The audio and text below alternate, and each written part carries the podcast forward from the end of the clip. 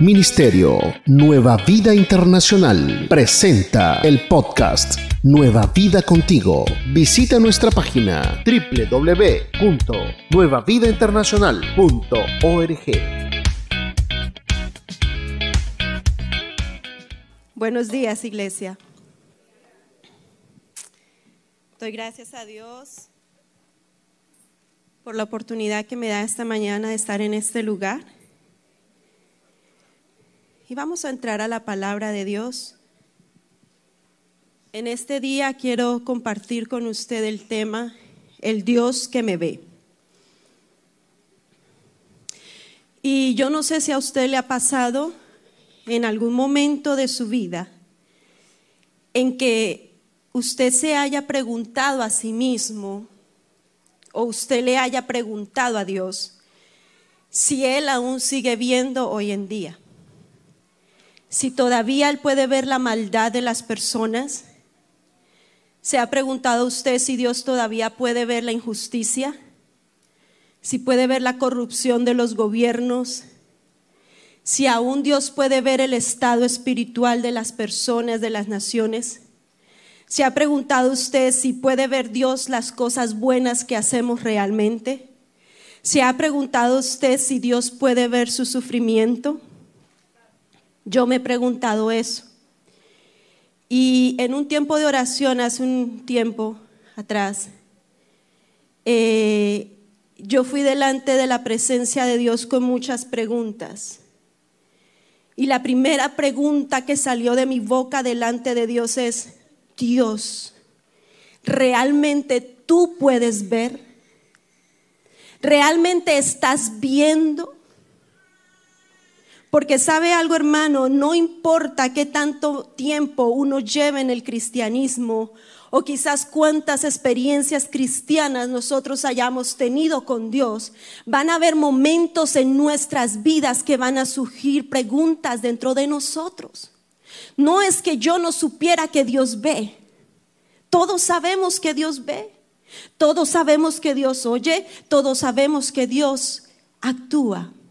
El problema es cuando sabiéndolo, vemos que se tardan las cosas y vemos como que Dios no actúa y comienzan esas preguntas. ¿Realmente Dios es lo que dice ser? ¿Realmente Dios hace lo que Él dice que hace?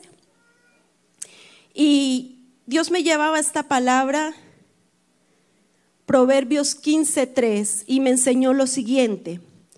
Dice así, los ojos de Jehová están en todo lugar. Todo es todo.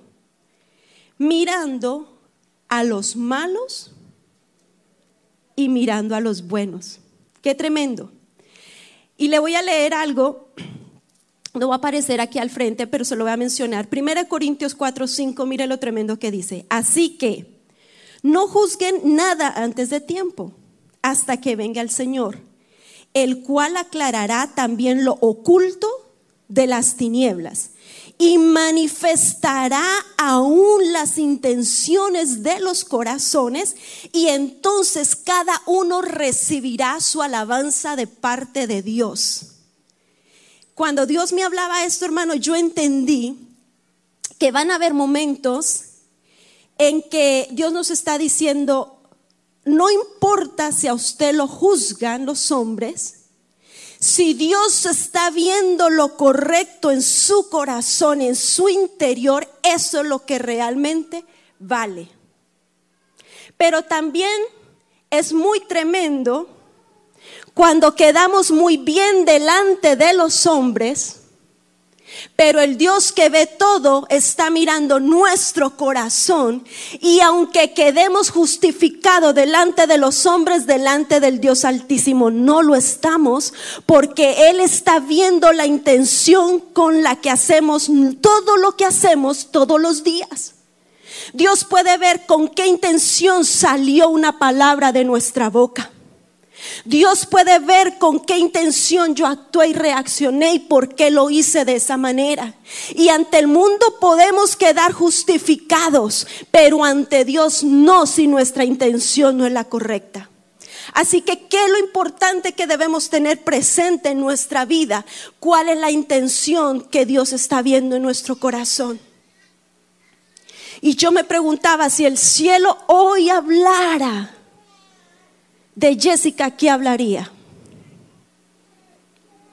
Si el cielo hoy hablara de tu vida, ¿qué hablaría el cielo el día de hoy? Y eso es lo que realmente nos debe importar a nosotros. Porque a veces se nos olvida el principio que Dios todo lo ve y nos importa más quedar bien ante el hombre, ya sea por hipocresía, ya sea por encajar, ya sea por lo que sea, nos importa más quedar bien frente a una institución, frente a un trabajo, frente a un jefe, frente a un amigo, que quedar bien delante de los ojos de Dios. Y el Señor me llevaba una historia, y es la historia de Agar. Agar era una esclava egipcia, y realmente les voy a hablar de la historia de dos mujeres en ese tiempo Saraí o Sarai, que significa princesa, y Agar, que era una simple esclava egipcia. Sarai ya era una mujer anciana que llevaba 10 años junto a Abraham esperando una promesa que no veía. Era una mujer que entre más pasaba el tiempo, menos esperanza tenía de que esa promesa se iba a cumplir. Agar no se menciona mucho de ella, se cree que probablemente cuando Abraham estuvo en Egipto, fue uno de los regalos que le dio el faraón en ese tiempo cuando salió. Porque dice la Biblia que le dio siervas, siervos, asnos, riquezas. Entonces, esta eh, mujer Agar no tenía muchos derechos, o en realidad no tenía derechos. Ella estaba a la merced de lo que quisieran hacer sus amos. Y Abraham, realmente la decisión no fue de Abraham, pero más Saraí, que es de la que quiero hablar hoy. Saraí tenía una, eh, un deseo, un sueño en su corazón, una ambición en su corazón, y era ser madre. En ese tiempo era contado como una maldición de parte de Dios el no poder dar prole o descendencia. Así que ella se le ocurre la idea como que Dios ya no está viendo, Dios no está escuchando, Dios se olvidó. Abraham, ¿por qué no tomas a Agar, la esclava, y que ella tenga un hijo y nos dé el hijo? Esto era una costumbre de Mesopotamia. Y usted sabe algo, hermano, que cuando nosotros olvidamos los principios de Dios y que Dios ve, empezamos a practicar las costumbres de otros para querer obtener lo que nuestro corazón quiere. Y no importa quién nos llevamos por delante, y no importa a quién arrasamos, si yo quiero esto lo voy a conseguir. Y esa fue la situación en la que se vio Agar. Agar, la Biblia no muestra si Abraham era el hombre de los sueños de ella. Tampoco muestra si Agar quería ser madre. Si Agar estaba preparada para ser madre. Nadie le preguntó si era el sueño de ella, si era el plan que ella tenía para la vida de ella. No, simplemente se tomó en un momento una decisión que afectaría la vida de ella para toda su vida. Nadie le preguntó si estaba de acuerdo. Solamente le dijeron, hey esclava, hoy vas a dormir con Abraham, te guste, no te guste el hombre, no, vas a dormir con él. Y mejor que quedes embarazada. Así que Agar se encuentra en una situación que ella no pidió, una situación con la que ella no soñó y una decisión que otros tomaron por ella. ¿Usted alguna vez se ha sentido en esa situación? Que usted ha terminado en su vida en situaciones que usted nunca pidió estar allí, pero que decisiones de otros lo llevaron ahí. Esta fue la situación de Agar. Ahora, Saraí, yo me imagino que cuando ella toma esta decisión, que en realidad fue una decisión arbitraria, lo único que ella tenía en su mente era lo que yo quiero tener y no me importa cómo lo voy a obtener. Si tengo que hacer lo que hacen los, los de Mesopotamia, lo voy a hacer. Pero que lo consigo, lo consigo. Hermano, y qué triste cuando uno como hijo de Dios pierde los principios de Dios, pierde la fe para esperar en Dios, para que sea Dios el que obre a favor de uno, para que sea la mano de Jehová que entregue lo que no ha sido entregado. Cuando sea el mismo Dios que ve el deseo de tu corazón y comienza a abrir puertas y comienza a dar gracia y comienza a dar favor y comienza a hacer posible lo que no era posible. Cuando perdemos nuestra perspectiva de quién es Dios, comenzamos a hacer las cosas a nuestra manera sin importar a quién nos arrasemos. Porque al fin y al cabo nuestro egoísmo lo que quiere es conquistar lo que yo quiero. Y se producen en esta familia dos mezclas muy peligrosas.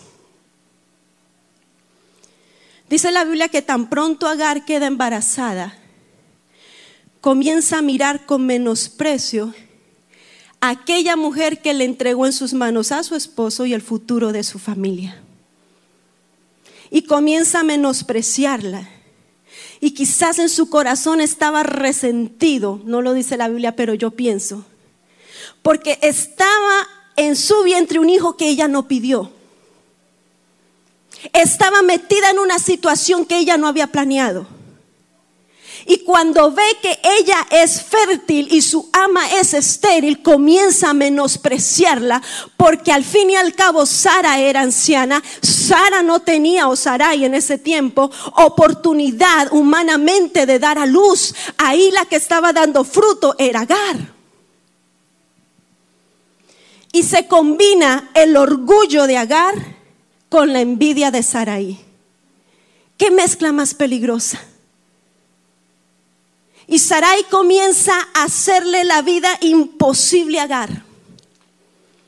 Va donde su esposo, yo me imagino que ella decía, pero ¿por qué yo me tengo que aguantar que una simple esclava me menosprecie a mí? Yo soy la princesa de esta casa.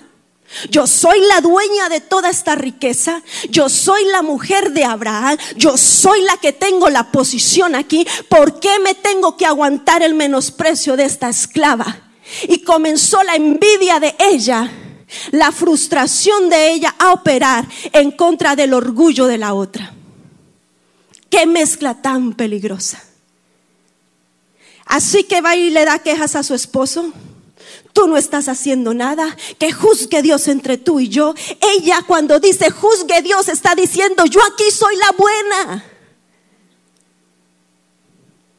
Que juzgue Dios entre ella y yo porque yo soy la buena.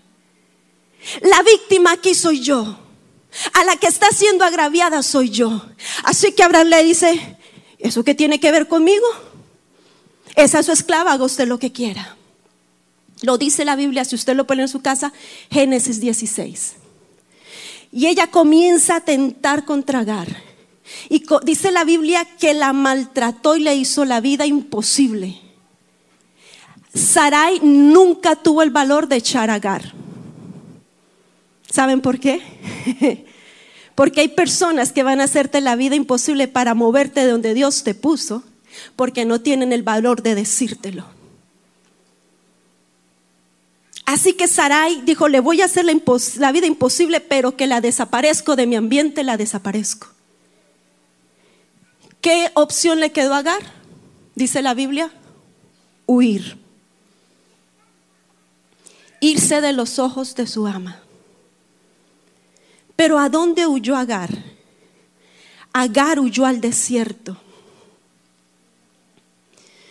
¿Para qué una mujer embarazada Quiero ir al desierto a darle una mejor vida a su hijo. ¿Sabe qué me deja ver ahí? Que la angustia de Agar era tan grande que quería terminar con su vida y con la vida de ese hijo que ella no había pedido. Se va para el desierto, quizás con la mentalidad de morir, porque al fin y al cabo la familia que la había adoptado la abandonó. La familia que la había adquirido la estaba dañando. Y se va al desierto. Y a mí me impresiona tanto la misericordia de Dios, que estando ahí ya, Dios manda el ángel de Jehová a hablarle. Y le pregunta, Agar, ¿de dónde vienes y para dónde vas?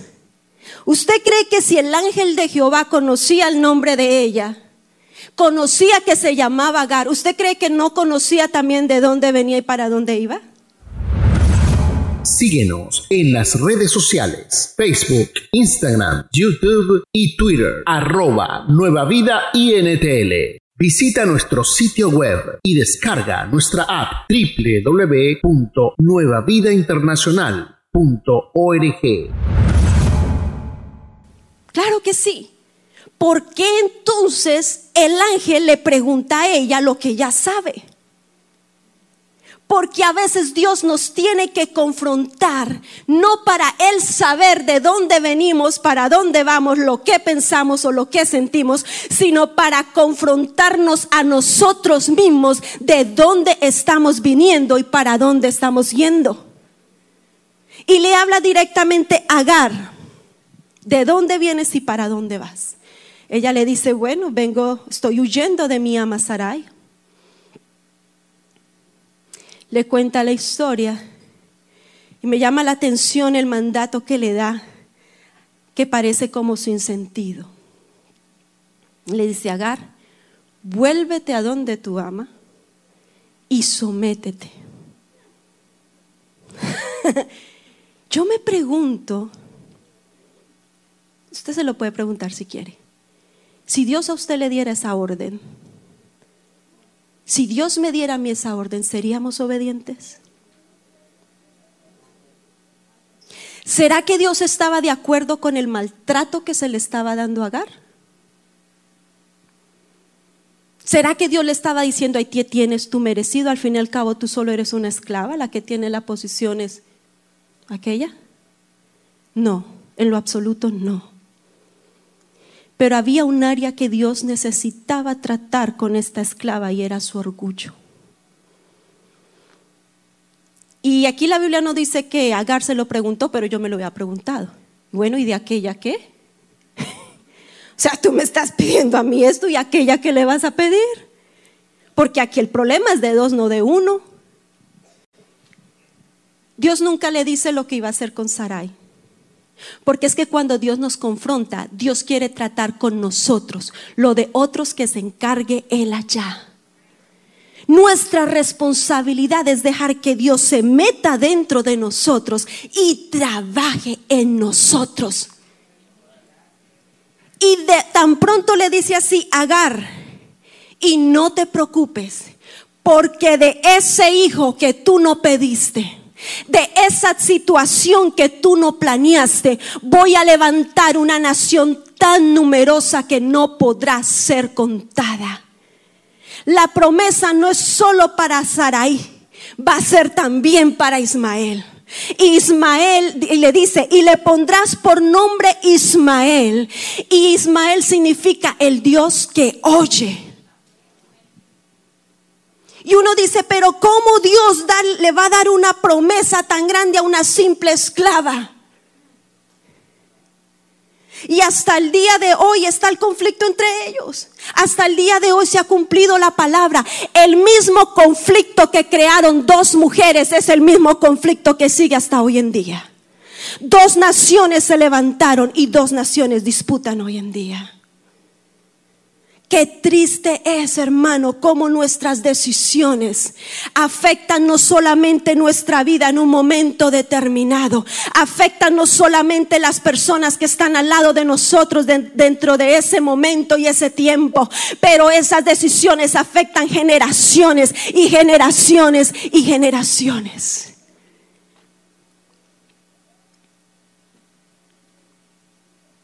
Tremendo como Dios actúa, ¿a usted no le parece? Luego vemos la historia de una mujer que se llama Ruth. Yo una vez en un tiempo les hablé de Noemí, pero me impacta la, vida de Ruth. Porque Ruth no era una mujer que pertenecía al pueblo de Dios. Ruth era una moabita. Una moabita, hermano. Una mujer que nunca había estado en Belén. Una mujer que nunca había probado el pan de Dios. Una mujer que lo único que escuchó fue lo que vio de Noemí y su familia. Fue una mujer que enviudó muy joven. Una mujer que estaba llena de dolor, que estaba llena de luto. Y sin embargo, cuando ve a Noemí, imagínese la compañía de Ruth. No tenía esposo, no tenía hijos. Y la única compañía que tenía era la de su suegra que estaba amargada porque estaba en la misma o peor situación. Pero esta mujer que no era del pueblo de Dios hizo un voto ese día. Se movió a misericordia a favor de Noemí. Óigame, ¿a usted no le impacta esto? Que hay personas que tienen palabra, tienen conocimiento y hay otras que no y las que no a veces actúan con mayor misericordia que los que sí tienen. Y Ruth hace un voto. Donde tú vayas, iré yo. Al Dios que tú sirvas, yo serviré. Ruth estaba haciendo un voto de consagración a Dios sin conocerlo. Fue una mujer que digo, yo tengo que avanzar, salir de esta situación, pero he escuchado que el Dios de ellos ha hecho esto, esto, esto, esto, esto. Ese es el Dios al que yo quiero servir, al Dios que yo quiero agradar. Donde tú vayas, yo iré. Donde tú estés, yo estaré. Y emprendió un viaje a una tierra que ella nunca había conocido. Una cultura que ella nunca había tenido. Y un Dios que ella nunca había conocido. Pero su decisión cambió el destino de su vida. Y Dios le mandó un, alguien que la redimiera. No le mandó el más feo, no le mandó el más pobre, le mandó alguien que la redimió con dignidad. Y Ruth engendró a Obed. Obed engendró a Jesse. Y Jesse engendró a David. Y de esa línea nació el Mesías. ¿Cómo? ¿Cómo? Usted me está diciendo que no fue de las de las que iban en ese tiempo al templo. Usted me está diciendo que Dios puso su mirada y vio la decisión de una simple moabita para de ahí traer la descendencia del Mesías. Sí.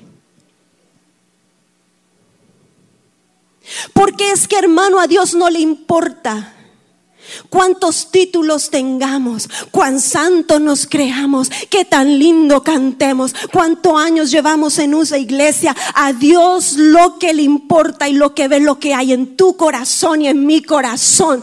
Puede ser la moabita de allá, puede ser Agar la esclava pero si Él ve la actitud de nuestro corazón que está alineada a lo que Él quiere ver, hermano, a Dios no le importa sacar una moabita viuda y llena de luto para hacerla la que comenzara a abrir la línea para estar metida en la línea del Mesías. Y sale el rey David. Usted sabe que estudié algo que me impactó mucho porque dicen que el rey David, los estudiosos, o sea, estudiosos, estudiosos de Israel, ¿verdad? Se cree que David era un hijo fuera del matrimonio.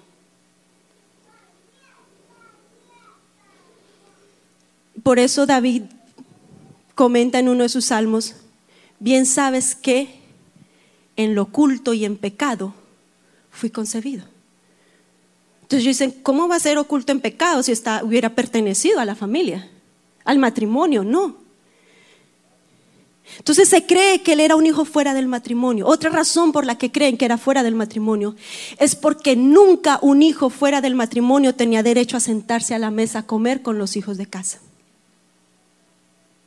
Por eso cuando llega el profeta Samuel a escoger al rey de Israel, al que traería la época dorada de Israel, nunca mencionaron a David, porque David no tenía derecho de estar sentado a la mesa. Por eso David era el de los mandados. Por eso David nunca fue entrenado para la guerra. Por eso David andaba oliendo a chichi de chivo. Por eso David nadie lo tenía en cuenta ya con sus ovejas y sus chivos. Pero este jovencito que nació en un hogar quizás no ideal, no ejemplar, mantenía con su arpa adorando al Señor. ¿Qué me deja ver esto, hermano? No importa dónde nacimos, no importa la clase de padres que tuvimos. No importa si tuvimos, venimos de un hogar divorciado, separado, no importa si fuimos los que hicimos los mandados, no importa si fuimos los menospreciados, no importa si fuimos aquellos a los cuales nunca nadie miró. Había uno que lo estaba mirando allá en medio de las ovejas. ¿Y qué dice Crónicas cuando el profeta le habla a David? Detrás de las ovejas te saqué y te llamé.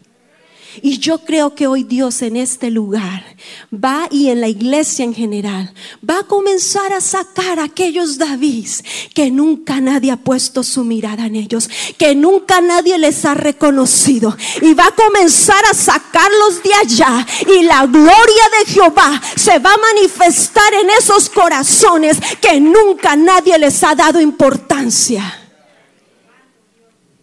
Y yo creo que de ahí va a venir el más grande avivamiento. Porque no es el que tanto hace tilín, tilín, es el que de verdad tiene paletas. Y lo saca Dios de allí y lo ungen por profeta. ¿Se se imagina la sorpresa de aquellos muchachos? Cogieron al más a decir almacenano, pero quizás porque dicen que los otros eran grandísimos, eran apuestos, eran fuertes. Y llaman al muchachito aquel, al olvidado. ¿Cómo? ¿Acaso Dios puede sacar un rey de un pastorcito escondido? sí. Sí. Luego llega y se vuelve a unir una mezcla peligrosa el mismo patrón que en la casa de Abraham. Dios levanta a este niño, le da victoria a Israel, conocemos la historia, mata a Goliat. Saúl muy contento mientras le dio victoria, muy contento mientras lo sacó del problema, muy contento mientras le sirvió, pero cuando él comenzó a escuchar que David, ¿se acuerda? Saúl mató a mil, pero David a sus Ajá, se lo saben, ¿verdad? Cuando él comenzó a ver que el favor de Dios lo tenía un simple pastorcito, sin título, sin nada, ante los ojos de Dios, su corazón se llenó, dígalo, de envidia. Y comenzó a hacerle la vida imposible hasta que él se encuentra en una cueva de Adulam. Hermano, usted sabe, yo no lo sé, pero me imagino y debe ser muy fuerte, que a uno lo destierren, después de hacerle un favor a alguien, que a uno lo destierren. ¿Usted ha sentido que alguien le paga mal cuando usted ha hecho bien? ¿Usted ha sentido que alguien le paga mal cuando usted le ha servido bien? Usted ha sentido que cuando usted le ha hecho un favor a alguien, lo ha sacado, le ha dado victoria a esa persona, Dios a través de su vida, y después simplemente dice, ya no lo necesito, saquémoslo de nuestro ambiente. Y se encuentra David desterrado y solo en una cueva. Y ahí comienza a escribir los salmos de David comienza el Salmo 57 a escribirlo allí en esa cueva. Y quizás David esperaba que llegara Samuel a recordarle la promesa. Quizás esperaba que llegara Jonatán, su mejor amigo. Quizás esperaba que llegara sus tantos hermanos y su padre, pero no llegaron. ¿Usted sabe quién comenzó a juntársele al lado? Los afligidos, los amargados, los endeudados, los que estaban hartos de la vida, los que estaban peor que él. Te informamos lo que viene próximamente. Conéctate con nuestra programación de eventos.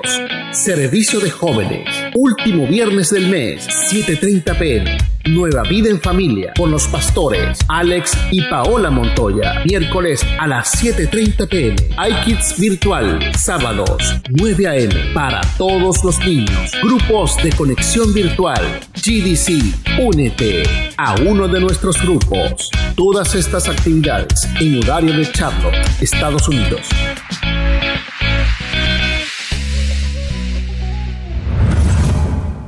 Pero Dios siguió viendo a David. Y de aquellos amargados, enlutados, endeudados y afligidos, sacó el mayor ejército que se ha habido en la historia de Israel, el cual le dio la época de oro a los israelitas.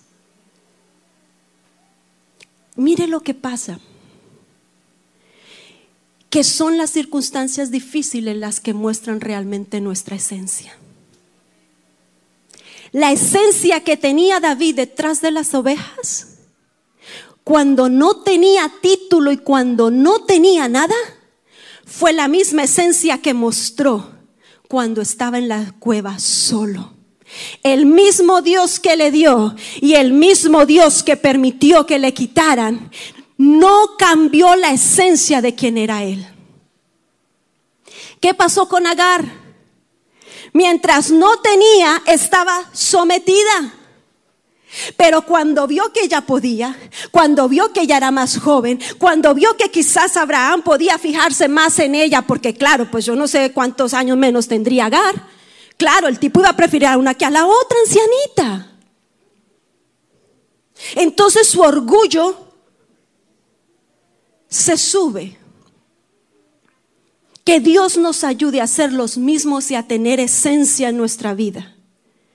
Cuando no tenemos y cuando tenemos. Pero mire lo que pasa.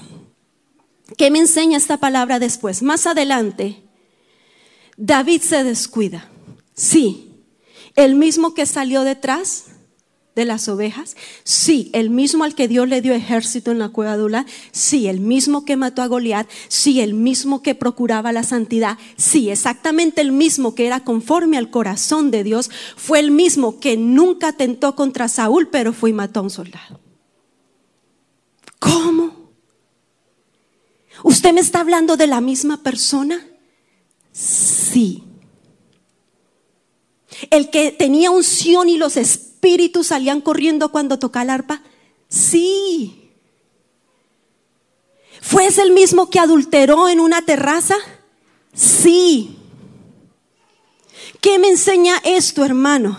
Que la consagración no es para un día ni es para una época que la consagración es todos los días de nuestra vida. La oración tiene que ser el estilo de vida de nosotros. La palabra tiene que ser el manual por el que nos guiamos el lunes, el martes, el miércoles, el jueves, el viernes, el sábado, el domingo, en Navidad, el día del amor, de la amistad, en Estados Unidos o en Colombia, en la China o en Paraguay. Cuando nosotros aprendemos que ese es nuestro estilo de vida, no caeremos.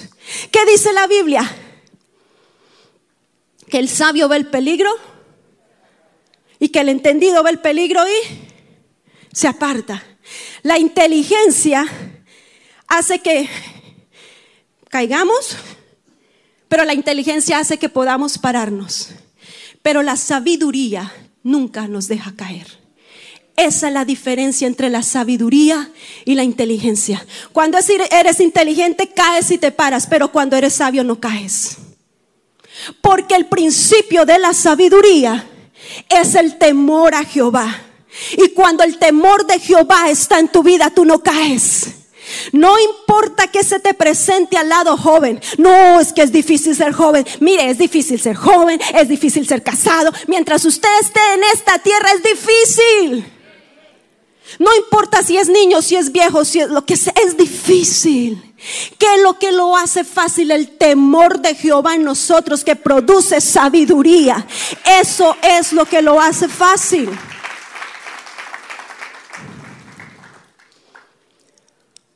Y aunque David hizo muchas cosas buenas, ¿qué dice Proverbio? Los ojos de Jehová están sobre los buenos y están sobre los malos.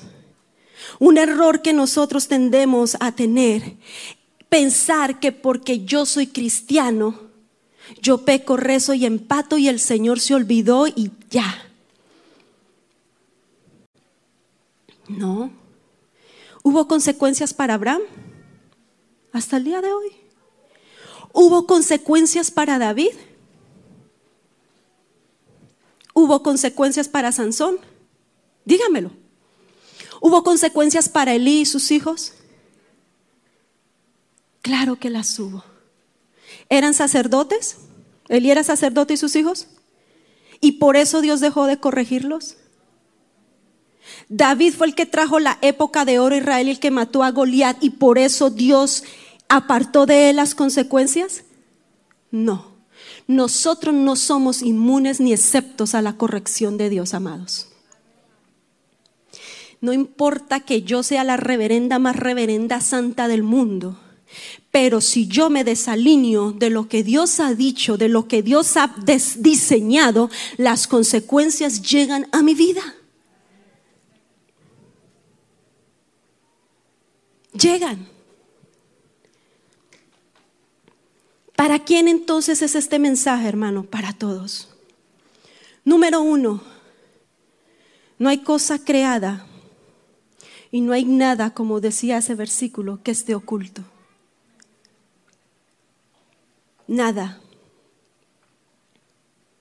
Cuando perdemos el principio de que Dios todo lo ve, todo lo escucha, los hombres comienzan a tratar mal a sus esposas.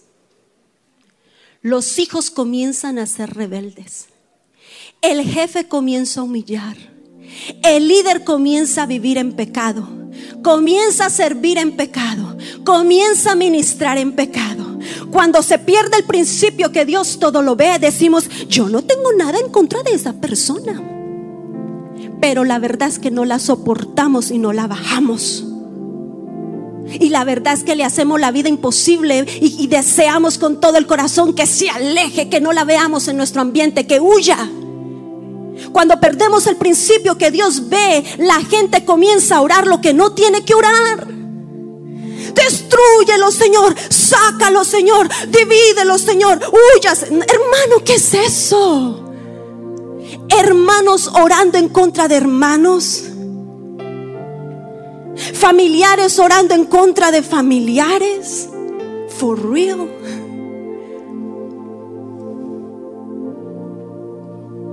Dios todo lo ve. Dios vio al que hizo el mal como vio al que hizo el bien. Quizás tú hoy te encuentras y dices, estoy hasta aquí de lo que me está haciendo esta persona.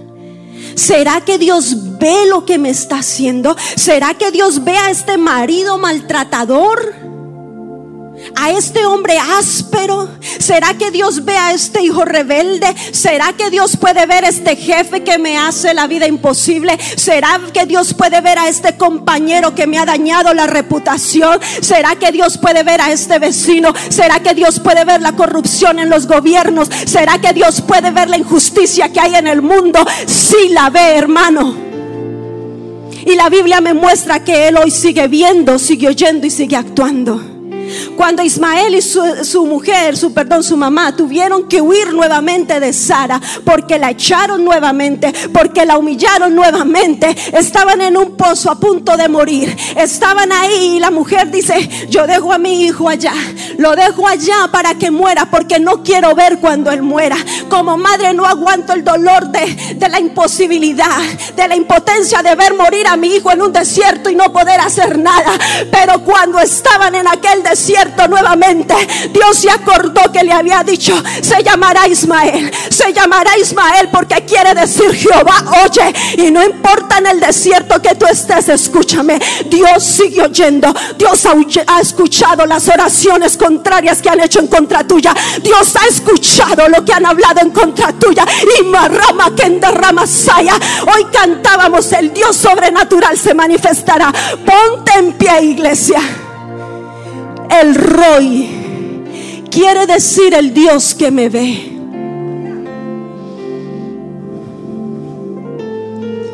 Dios puede ver a aquel que me robó toda esa plata, claro que ve. Dios puede ver el que me está haciendo la vida imposible, claro que sí. Dios puede ver el que levantó su mano para hacerme brujería, claro que lo ve. Pero el que habita al abrigo del Altísimo morará bajo la sombra del Omnipotente. Diré yo a Jehová, esperanza mía, castillo mío, mi Dios en quien confiaré. Él me librará del lazo del cazador, Él me librará de la muerte destructora. Con sus plumas me cubrirá y debajo de sus alas yo estaré seguro, yo estaré seguro. Aprende a pelear tus batallas con Dios. No busques la venganza, no busques las venganzas. La palabra de Dios dice, mía la venganza yo pagaré, mía la venganza yo pagaré. No trates de sacar personas de tu camino. No le hagas la vida imposible al que se metió contigo.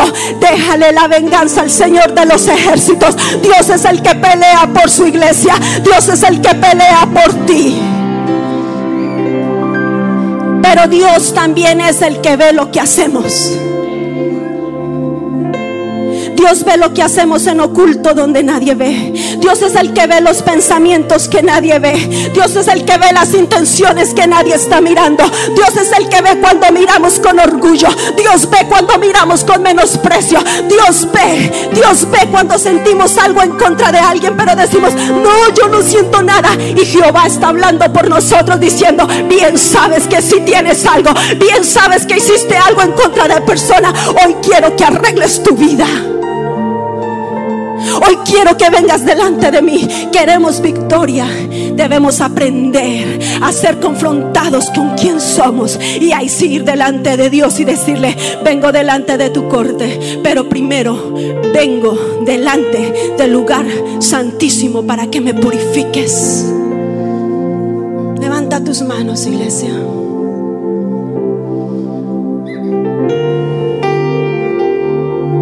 Imatorosho mandere makasoy.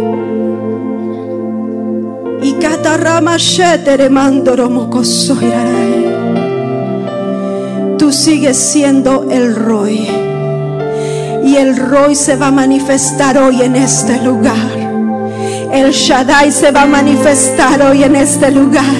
Jehová Rafa se va a manifestar en este lugar. Hoy Ramakato Romoshei y manda Remakosoto Romai. Aquí hay mujeres que nunca pidieron pasar por una situación. Aquí hay mujeres que fueron abusadas sexualmente. Usted nunca pidió estar en esa situación. No, no, no, no. Esto no era lo que usted planeaba para su vida. Claro que no. Tampoco era lo que el cielo planeaba para su vida. Pero el Roy, el Roy que está en esta mañana te va a restituir. Te va a restituir los años que se comió la oruga la langosta, arramacoto, robashoto, romacay, en y rimanda. Yo siento al Señor en este lugar, lo he sentido desde que pisé este lugar. Levanta tus manos, iglesia, entra al lugar santísimo ahora, entra al lugar santísimo donde está Yahvé, donde está el que todo lo ve, donde está el que todo lo sabe, donde está el que ha visto tu aflicción, donde está el que ha visto tu pecado. Dios te está dando oportunidad hoy de arrepentirte. Dios te está dando oportunidad de salir de la pornografía. Te está dando oportunidad de salir del adulterio. Si tu esposa no se ha dado cuenta, pero Dios sí está dando la oportunidad de sacar la lascivia de tus ojos, te está dando la oportunidad de sacar la envidia, de sacar el egoísmo que te hace actuar, llevándote al mundo entero por el frente. Dios va a sacar eso hoy, porque Él es el Dios que ve. Vamos, vamos a entrar en un tiempo de arrepentimiento primero. Queremos que Dios pelee por nosotros. Queremos que Dios vea lo que otros hacen en contra de nosotros. Primero necesitamos que Él vea lo que estamos haciendo mal. Y mande Oh Señor de los cielos, manifiesta hoy en este lugar tu presencia aún más. Hoy doy orden para que ángeles, ángeles del cielo comiencen a activarse por cada rincón de este santuario. Vamos ángeles, actívense en el servicio de los hijos de Jehová. Y va a comenzar la presencia de Dios a traer fuego purificador, fuego que purifique los ojos.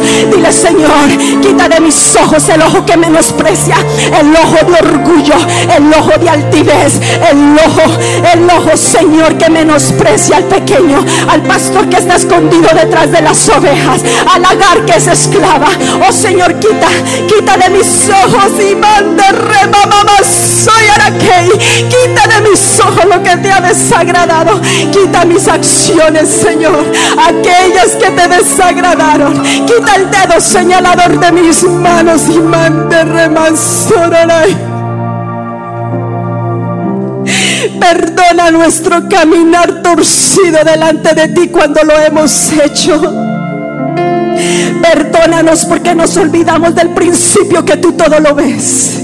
Que tú todo lo escudriñas. Que tú todo lo entiendes aún lo más profundo de nuestro ser. Santifícanos. Fuego santificador hoy en este lugar y mandará sererei. Se rompen ataduras en este lugar, se rompen yugos de impiedad, se rompen yugos de maldad, se rompen yugos de amargura, se rompen yugos de depresión, se rompen yugos de frustración que vinieron a causa de lo que otras personas han hecho en contra de tus hijos. Se rompe, se rompe lo que no es tuyo, lo que no pertenece a tus hijos.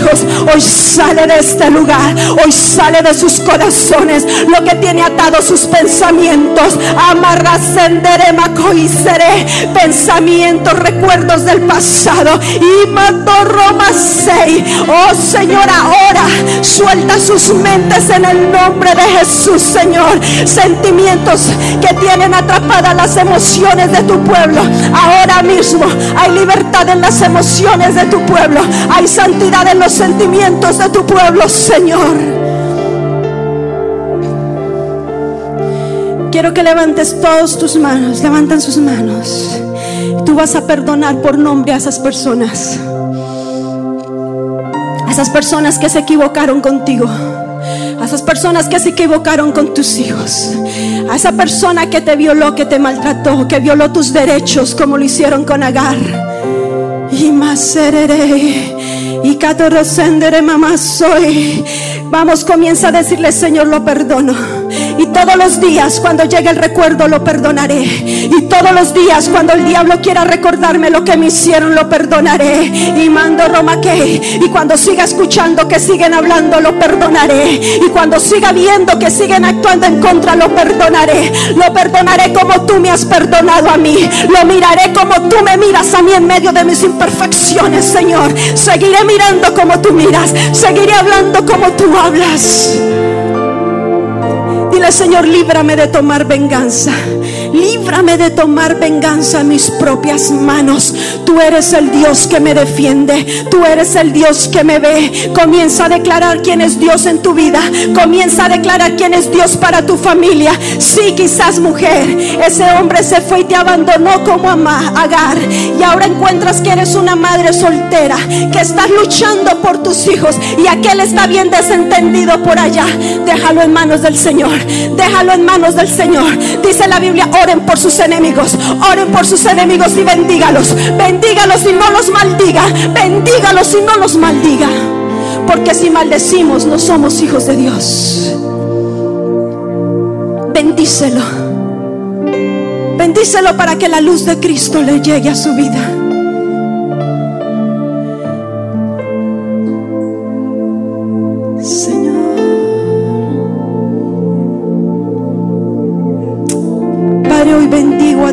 En esta mañana. Tú eres escudo alrededor de ellos. Tú eres su gloria y el que levanta su cabeza. Con su voz han clamado a ti y tú las has escuchado verán a su lado caer mil, verán a su otro lado caer diez mil, mas a ellos no llegarán, mas a ellos no llegarán, porque esa es la herencia de los escogidos de Jehová y su recompensa es para con ellos y su recompensa es para los que viven contrictos y humillados delante de él y su recompensa es como la que le diste a José, que aunque lo vendieron, que aunque lo vituperaron, que aunque lo acusaron de lo que no había hecho, tú lo levantaste. Eso no impidió que lo sentaras en la posición que tenías para Él. Eso no impidió que tu propósito se cumpliera en Él. Porque Señor, nuestra vida está en tus manos. No importa cómo el mundo nos vea, lo importante es cómo tú nos ves. No importa cómo el mundo nos trate, lo importante es el trato que recibimos de ti, Señor. Vamos, iglesia, vamos, comienza, comienza a declarar quién es Dios para tu vida. Comienza a declarar quién es Dios para tu casa. Serás cabeza y no será cola. Estarás arriba y no estarás abajo. Ciertamente con tus ojos mirarás. Mirarás la recompensa de los escogidos de Jehová. Porque el brazo de Jehová aún no se ha cortado para bendecir. Porque el brazo de Jehová sigue moviéndose hoy a favor de su pueblo. Dile Señor, hoy voy como Ezequías y pongo mi causa delante de ti. Pongo mi causa delante de ti. Pongo lo que han dicho en contra mía delante de ti. Pongo, Señor, pongo a esos enemigos. Pongo, Señor, esa situación. Porque tú eres juez justo, fiel y verdadero. Iglesia, no olvides quien pelea por ti. No pelees no contiendas. Jehová es tu porción. Jehová servirá banquete delante de ti, en presencia de tus angustiadores, en presencia de los que te hicieron mal. Oh, Él servirá el banquete más glorioso que jamás te has imaginado. Porque al menospreciado y al vil, Señor, tú no los menosprecias porque escoges lo menospreciado y lo vil para avergonzar a aquellos que se creen sabios, para avergonzar a aquellos que se creen dueños, para avergonzar al rico que es orgulloso, para avergonzar al que se cree que tiene el poder de hacer como quiere. Y te damos gracias, Señor, por tu palabra.